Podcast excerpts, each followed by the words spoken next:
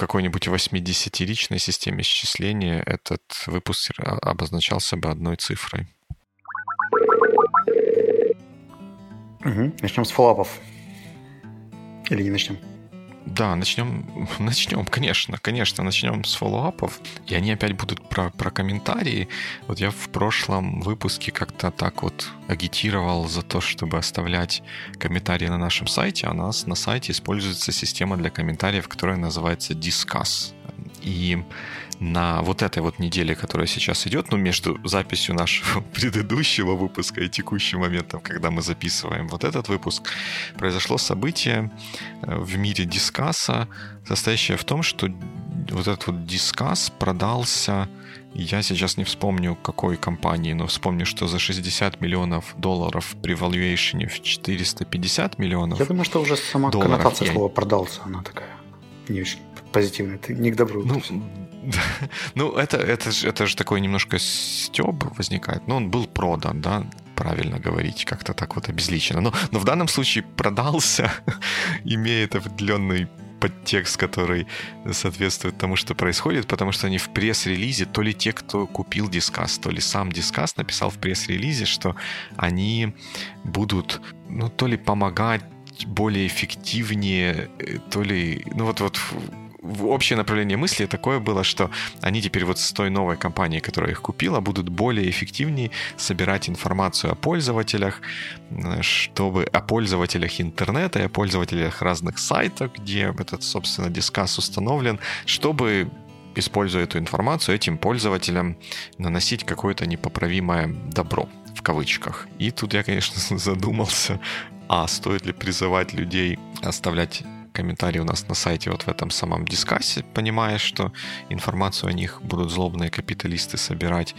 И б, не поменять ли нам дискас на что-то другое. Ну, на что я ума не приложу. В общем, все сложно с комментариями. Ну, если вернуться к тому, что ты рассказывал в прошлом выпуске, то ты решишь изобрести свой собственный инструмент, запилить его и reinvent велосипед. Ну, собственно, инструмент, вот та система, которую мы используем для хостинга сайта, у нее есть своя система комментариев, но э, у нее есть тут недостаток, что, опять же, чтобы оставить комментарий с, э, ну, со своим именем, как-то не, не анонимный, там надо то ли как-то зарегистрироваться, то ли еще что-то подобное сделать. А Discuss немножко эту проблему хоть, хоть немножечко решал, потому что он используется на многих сайтах, и если у тебя есть аккаунт один раз, то ты можешь на всех сайтах, где есть дискас, оставлять комментарий. Мне кажется, что фраза «если у тебя есть аккаунт один раз» уже самодостаточно. Так что будем думать, что делать э, с Sonar One и комментариями там. Но это же не все, потому что чего стоит один Facebook? Да. Мы поговорили, что это тоже неплохое место. А потом оказалось, что место-то не, не совсем одно, а каждый пост, репост и так далее живут своей жизнью. То есть, условно говоря, что если ты сделал пост с э, выпуском, а потом репостил его на Сонар, а потом я сделал репост себе, то это уже как минимум три разных места, где слушатели могут друг друга не увидеть, не услышать, а считать, что они поодиноко комментируют этот выпуск. Угу. Это же как раз то, что, получается, произошло с нашим постом, оригинал которого размещен на странице Sonar One, где мы собираем вопросы к нашему Q&A. Да? Там кто-то написал вопросы под этим постом, потом я сделал репост этого поста, и часть вопросов оказались в комментариях к репосту, а не к самому посту. И, в общем, ну, я надеюсь, что слушатели хоть как-то поняли, кто на ком стоял и в чем проблема, но она тоже есть.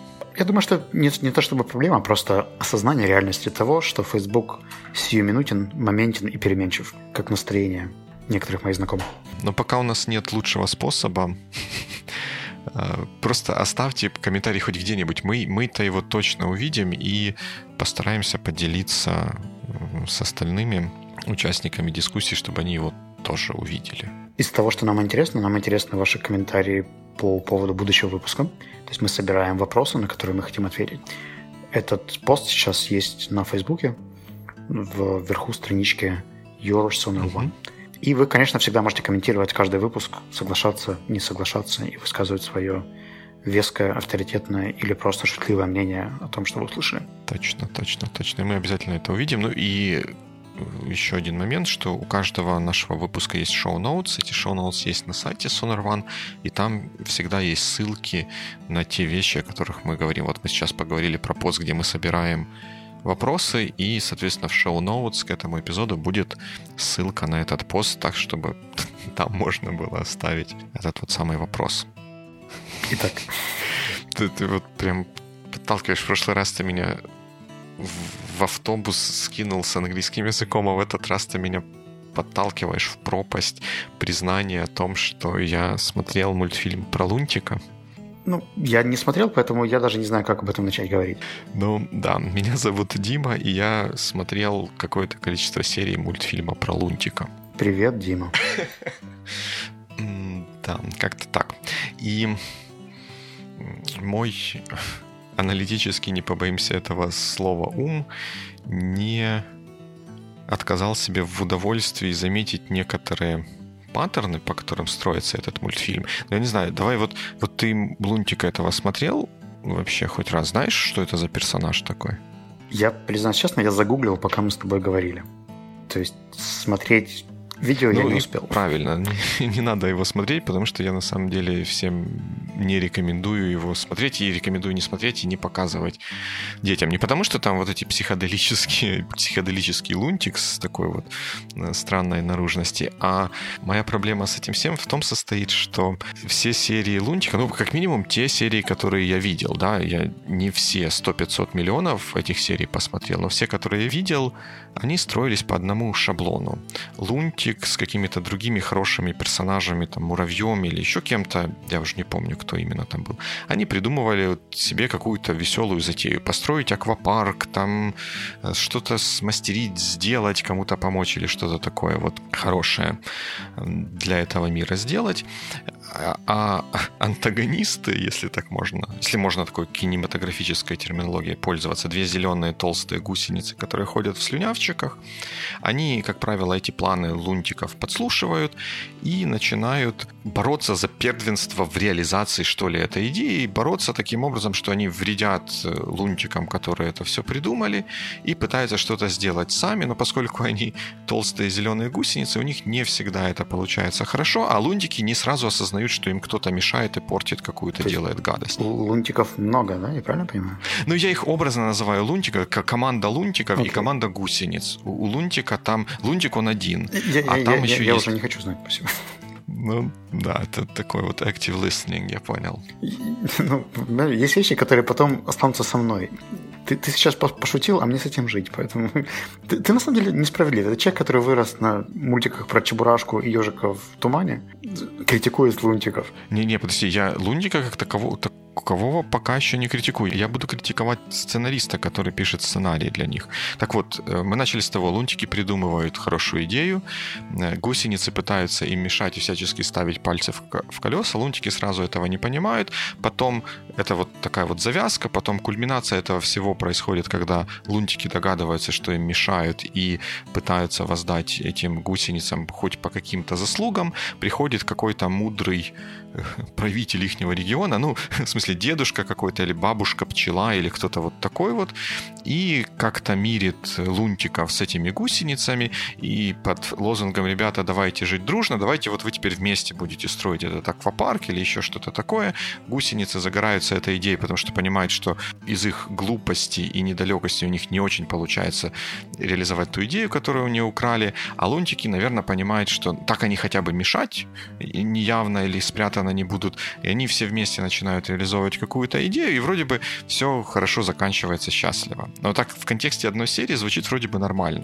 Но так происходит из серии в серию, из серии в серию. То есть лунтики, с, точки зрения лунтиков, это выглядит как вот я такой вот хороший тимплеер. Я придумываю что-то с чистым сердцем, берусь за реализацию этого всего. Потом приходят какие-то не очень хорошие тим-мемберы начинают гадить, э, заставляя меня потратить кучу ресурсов впустую ну, времени, усилий, энергии. Потом приходит менеджер, говорит, ну, ребята, давайте жить дружно. И мы с этими гусеницами зелеными все-таки реализуем то, что нужно было реализовывать. То есть меня, как хорошего персонажа, это учит тому, что тебе постоянно будут мешать, и ты ничего не сможешь с этим сделать. А с точки зрения зеленых гусениц это выглядит так классно же. Мы подгадили им, эм, как-то утешили свое эго и потешили свою черную натуру, но потом все равно нас заставили, ну или как-то так вот, эм, нам помогли все вместе реализовать вот эту классную идею, и мы все, все равно воспользовались теми благами, которые э, от реализации этой идеи были. И зачем нам меняться? Мы в следующий раз тоже подгадим, нас снова помирят, э, лунтики сделают вот эту вот всю штуку, и мы будем снова, снова в шоколаде. По-моему, это просто, ну, просто ужасающая педагогическая конструкция. Ну, мне кажется, что здесь есть два уровня. Первое это просто то, что это мультфильм, как пишет Википедия, для детей дошкольного возраста. И моего личного опыта недостаточно, чтобы понять, о каких ценностях идет речь и чему их учит этот конкретный мультфильм. И учит ли вообще чему-то. Поэтому я не берусь давать оценочные суждения сейчас по этому поводу. Вопрос второй, который ты уже начал потихоньку затрагивать, это как это все перенести на работу с командой. И вопрос, почему? Потому что я не думаю, что это мультик про работу с командой, и он должен учить работе в команде вообще. Это, наверное, о каких-то ценностях, о там, хорошем настроении, плюс они, наверное, учат какие-нибудь там природные, еще какие-нибудь штуки, как и большинство мультиков. Про мышей, про котов, про Леопольда, который говорил «давайте жить дружно» и так далее. То есть, ну, неизвестно, чему именно они учат. Может быть, как выглядит пчела, и, и этого достаточно. Да, ну, может быть, они этому и не учат, но та конструкция, которую они передают, она, ну, мне кажется, имеет, ну, не то чтобы тенденцию повторяться, она в чем-то схожа с тем, что мы можем наблюдать в какой-то нашей профессиональной жизни, когда есть люди в команде, которые ну, не прикладывают, назовем это так, максимум усилий для того, чтобы достигать успеха, вот такого вот всего командного, и команда в каких-то случаях достигает этого самого успеха не благодаря своим тим-мемберам каким-то, а вопреки им.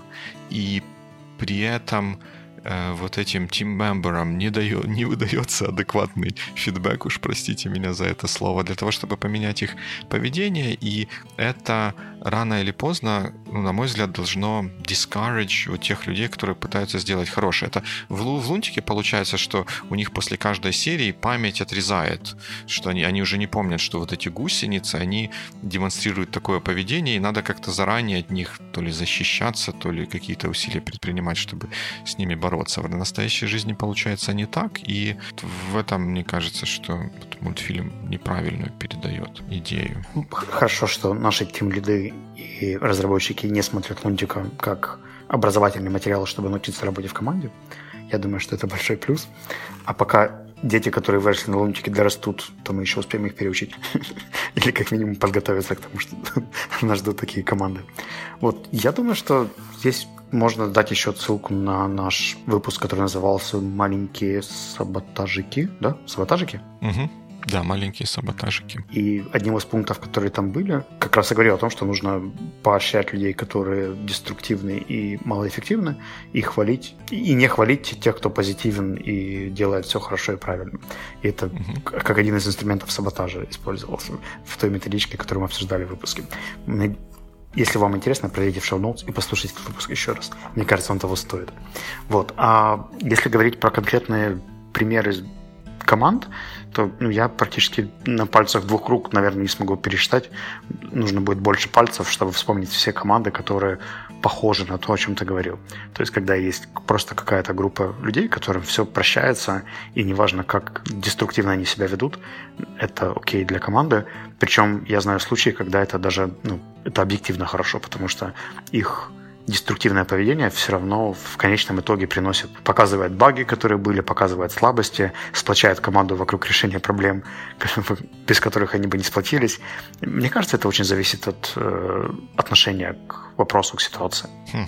Ну, тут какое-то я слышу противоречие, потому что если это приводит к такому позитивному результату, я бы, наверное, не называл это деструктивным поведением. Хотя возможно, в большой, в большой перспективе. Это не деструктивное поведение, а локально это кажется деструктивным поведением, но я скорее имею в виду ту ситуацию, когда участники процесса, они понимают, что вот кто-то что-то делает неправильно, угу. но при этом те люди, у которых есть возможность повлиять на это неправильное поведение, они на это неправильное поведение не влияют. То есть они не выдают какого-то корректирующего фидбэка или не меняют какие-то установки для вот этих людей, а вместо этого играют на э, позитивном настрое, позитивном мышлении тех, кто вот это негативное поведение наблюдает и, и уговаривают их понять и простить, вместо того, чтобы при, прижать, в общем, хулиганов.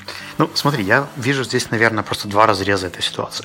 Первый, он более тактический, то есть если рассматривать этот сценарий как разовый или нерегулярный. То есть, когда происходит ситуация какая-то сложная, конфликтная, и то, что в итоге было бы неплохо обо всем договориться, привлечь кого-нибудь, чтобы он провел модерацию этого конфликта или как это сейчас модно называть, стал медиатором и помог разрешить ситуацию, потом простить друг друга и двигаться дальше. Ну, давай не будем сыпать терминами. Медиатор – это такой переговорческий термин, он, мне кажется, здесь самый уместный.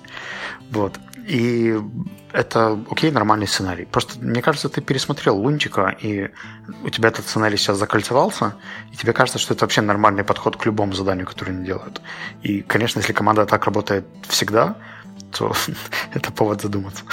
Да, но мне кажется, что это, в принципе, достаточно часто штука, ну, вернее, как, это штука, которая может возникать нередко в каких-то профессиональных ситуациях, когда у нас, например, э, горит релиз какой-то uh-huh. из-за того, что кто-то что-то сделал из упертости или из, ну, из такого локально-деструктивного поведения, что-то сделал неправильно, и у нас горит релиз. И у нас, получается, в этот момент есть в команде две проблемы. У нас есть человек, который демонстрирует локально-деструктивное поведение, э, и это ну, проблема команды, внутрикомандная, скажем так, проблема.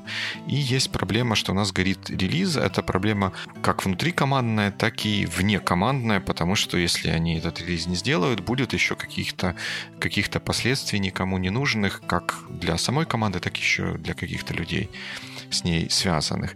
И вот в такой ситуации, когда нужно из двух зол победить больше, мы выбираем победить релиз, а вот эта вот ситуация с тем, что на самом деле первоосновой, первопричиной вот этого всего было деструктивное поведение, она так немножечко спускается на, на тормозах, и в итоге это посылает сигнал, плохой, э, плохой сигнал всем. Вот тем, кто это поведение плохое допустил, говорит, ну так нормально, что релиз сделали, закончилось, вроде норм, можно и в следующий раз так делать. Ну, э, осознанно или неосознанно они это думают. И точно так же те люди, которые туш... все делали правильно и потом помогали тушить пожар, они думают, что ну, как бы вот я старался, все равно пришел кто-то это все испортил, и мы все равно потом до ночи по выходным это все исправляли, так зачем вначале упираться, если все равно все так вот будет плохо, то зачем тратить лишнюю энергию, все равно мы будем потом сидеть по выходным и это все делать. И это, ну, в целом ухудшает то, что происходит внутри команды. Ну, ты знаешь, я бы на это смотрел немножко с другой точки зрения. Факапы случаются со всеми, и вопрос в том, этот факап умес... а, умышленный или неумышленный. Уместный факап. Уместный факап, да. Такое тоже бывает, кстати. Но вопрос в том, насколько это было намеренное действие, там, желание подшутить, подпортить, просто эксперимент, на который человек там осознанно пошел, зафакапил, понимает, что он зафакапил и как бы готов об этом говорить. И бывают э, какие-то неумышленные вещи, которые происходят просто потому, что происходят. Да? Вот случайности, не, где-то кто-то приболел, где-то был невнимателен, где-то не договорились э, и так далее. И пусть это происходит системно, но неумышленно, мне кажется, что это не, не является достаточным поводом, да, чтобы там как-то эту команду кардинально менять и так далее. Потому что ошибки делают все. Если мы начнем за ошибки ругать, то это напрочь убьет креативность и желание вообще хоть что-то когда-нибудь делать или предлагать. А если это уже какая-то умышленная деятельность, то, как сказал бы Дима Маленко, то это задача ПМа, это выявить, провести, дать фидбэк и посмотреть, если это повторяется, то пресечь, наказать и, и быть таковым. А? Как я в твоем стиле уже договорил. Да, это, это мне прям, прям нравится. Недаром, недаром наше общение проходит. Но тут, смотри, я э, согласен с тобой, что нужно разделять ситуации, когда это намеренно и ненамеренно сделано. И я полностью согласен с тем, что если это было, ну, то, что по-английски называется honest mistake, то это не, не значит, что надо вот прям выпороть перед перед командой этого э, человека. Если это honest mistake, то это honest mistake, и мы должны ее обработать как honest mistake, собраться, ну, скажем, там, предполагая, что у нас достаточно открытое общение, разобраться в том, почему эта ошибка произошла и как сделать так, чтобы она не происходила вновь. я и когда это происходит намеренно, это другая, другая ситуация. А, тут то, тоже понятно, что если мы знаем, что это Вася специально вставил, кинул железный лом в колеса поезда, то это как бы Вася виноват, и тут надо ну, на да, него Давай приведу гнев. конкретный пример. Вот у меня есть знакомый, который жалуется на своего коллегу, который якобы я не знаю, насколько это правда, это просто жалоба, причем она эмоциональная, но по, по словам двух участников команды, у них есть старший коллега, который там, самый сеньористый из них, который намеренно усложняет или путает свой код, чтобы никто, кроме него, не мог в нем разобраться. Я не уверен, насколько mm-hmm. это технически возможно и релевантно, но, по крайней мере, он так им сказал. Они в это верят, и они с этим живут. То есть я, поскольку сам не разработчик, я не могу оценить это на адекватность, но их жалоба состояла в том, что он признался им, что он это делает специально, чтобы быть как бы незаменимым, не чувствовать риска uh-huh. э, job security того, что потенциально могут оттуда попросить. Я как бы не знаю, насколько это может соответствовать вообще здравому смыслу, зачем, как и как можно усложнить свой код. Я представляю, как можно английский сделать более сложным, но прям... Ну, с кодом примерно та же ситуация. То есть это, это реально, да? Реально. Угу. Вот. И, и в этом случае, наверное, да. наверное, это уже вот как бы ты поступал здесь? Если бы ты знал, что у тебя в команде есть кто-то, кто намеренно путает всех остальных. Ну, я бы ему выдавал фидбэк. Я бы, если бы было идентифицировано это поведение, то я бы выдавал этому человеку фидбэк про то, каким должно быть его поведение, какой должен быть его код, когда он его коммитит, чтобы он соответствовал таким-то, таким-то, таким-то параметрам, что облегчало бы потом работу с этим кодом для остальных членов этой команды. И если он после одного, второго, третьего, ну, условно говоря, от одного, второго, третьего фидбэка продолжал бы стоять на своем и не выполнять вот эти рекомендации, не следовать вот этим требованиям, которые он получает от менеджера, то надо было бы думать о том, как с ним прощаться. Ну вот смотри, тут же это ты сейчас видишь ситуацию сверху, поэтому ты можешь принимать такое решение. Давай назовем его Карл. Да. То есть этот разработчик okay. Карл, который супер сеньористый, он же о, о том, что это умышленно рассказал только команде. А PM этого не знает, или CTO, там, или кто, кто выше его по иерархии. Тот видит просто код, код работает все окей. Ну да, там кто-то жалуется, что не понимает. Ну, может быть, это вопрос сеньористости, просто медлы не дотягивают до уровня, чтобы с этим разбираться. Это хороший челлендж для них. Идите, почитайте, разберитесь лучше, станете умнее. Когда-нибудь тоже так сможете писать. Я бы, честно говоря, никому не пожелал такого менеджера иметь. Ну, то есть это, ну, как бы менеджер, которому не нужен результат. Почему? Так результат есть. То есть, ну, подожди, него... ну, то есть тогда тот человек, который не понимает ничего в этом коде, и он его посылает почитать, поучить глубже разобраться, то есть этот человек не приносит никакой пользы команде, но получает зарплату. То есть менеджер, получается, не заинтересован в результате того, что он, того, что производит его команда. Не означает, что наш Карл плохо перформит, то есть он же делает свои вещи, они работают. То, что их никто другой в команде понять не может, не означает, что это плохо сделано. Нет, это означает, что это плохо сделано, потому что когда Карл уедет в отпуск какой-то, а Карл же, он же там, наверное, job security вот это свое блюдет не просто для того, чтобы там на троне сидеть 24 на 7, он же, наверное, в отпуск хочет какой-нибудь ездить, или вдруг, не дай бог, этот Карл заболеет, то что, что потом все остальные будут с этим кодом делать? Ну и как ты понимаешь, понимаешь, раз он... Это нужно будет срочно исправить что-то. Если у нас главный по сеньористости, то, скорее всего, он лучше всех понимает проект. И как бы убирать такого человека с проекта, насколько это... Подожди, ну это, это оправдано настолько, насколько мы что с ним, что без него у нас есть ситуация, когда мы ничего, мы не можем этот проект двигать вперед. Ну, типа вот Карл заболел или Карл ушел в отпуск. И мне как человеку... Ну, то есть ты сейчас говоришь о термине bottleneck, правильно? То есть человек, на котором все может закупаться ну, в какой-то да, момент. там еще все. есть такой термин бас-фактор, да? Угу. Ну да, bottleneck бас фактор равен единице в данном случае. И я как менеджер в этом очень не заинтересован, потому что ко мне будет приходить мой менеджер и говорит, там, когда же, когда же этот баг будет исправлен, а я же не буду ему рассказывать, что, ну ты же понимаешь, что у нас есть такой сеньорный Карл, он так это вот все знает, он так все хорошо выдавал, но сейчас он уехал на две недели на Бали, с ним нет, нет никакой связи, и никто, кроме него, с этим кодом разобраться не может и ничего сделать, сделать не может. Мы ждем, пока Карл вернется. Ну, что мне мой менеджер скажет? Он скажет, что я лунтик и отправит меня по, по, по, по нужному адресу. Понимаешь, если эта ситуация происходит раз в год, вот эти две недели, и то, и то если происходит, да, то есть мы взяли такой экстремальный кейс, когда все сломалось именно в его отпуск. Угу. Если не сломалось, то этого два года уже никто не видел, да, потому что он год перформил не, не, и фиксил все сам.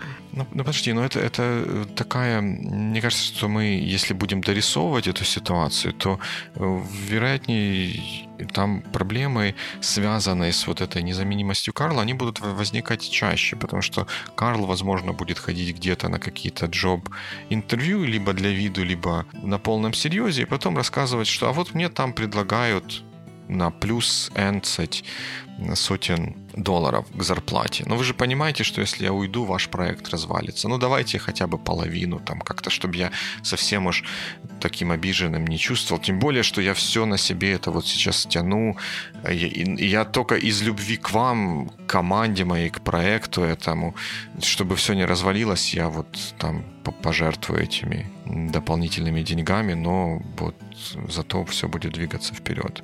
Это же не, ну, мне кажется, что если такая ситуация возникает, она будет проявляться не только в отпуске или еще чем-то, и надо ее решать как можно, начинать решать ее как можно раньше. Мне, мне нравятся твои советы. Они мне всегда напоминают подкаст Soft Skills Engineering. И всегда примерно сводится к тому, что либо заставьте, чтобы уволился тот, кто вам мешает, либо увольняйтесь сами. Всегда всего два сценария, ну, да? да?